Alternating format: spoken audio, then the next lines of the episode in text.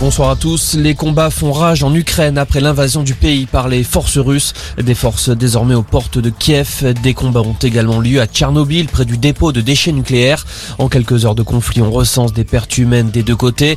Le gouvernement ukrainien déplore la mort d'au moins 40 soldats et d'une dizaine de civils tués aux premières heures de l'invasion. Kiev, de son côté, affirme avoir tué une cinquantaine d'occupants russes. Le président ukrainien Volodymyr Zelensky a comparé l'invasion russe aux agissements de l'Allemagne Du côté de la population ukrainienne, on essaie de se mettre à l'abri. Des milliers d'habitants de Kiev tentent de quitter la ville, provoquant de longs embouteillages. Les gares et les trains sont également pris d'assaut.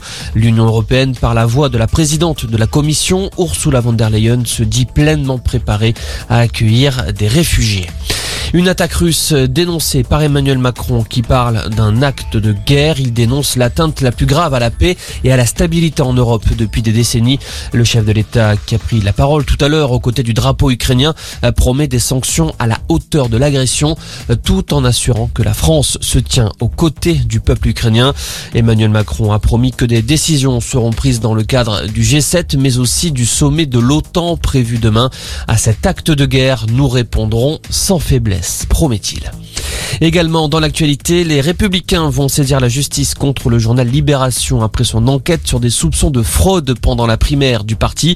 Selon Libération, lors de cette primaire, des adhérents fictifs auraient voté et même un chien.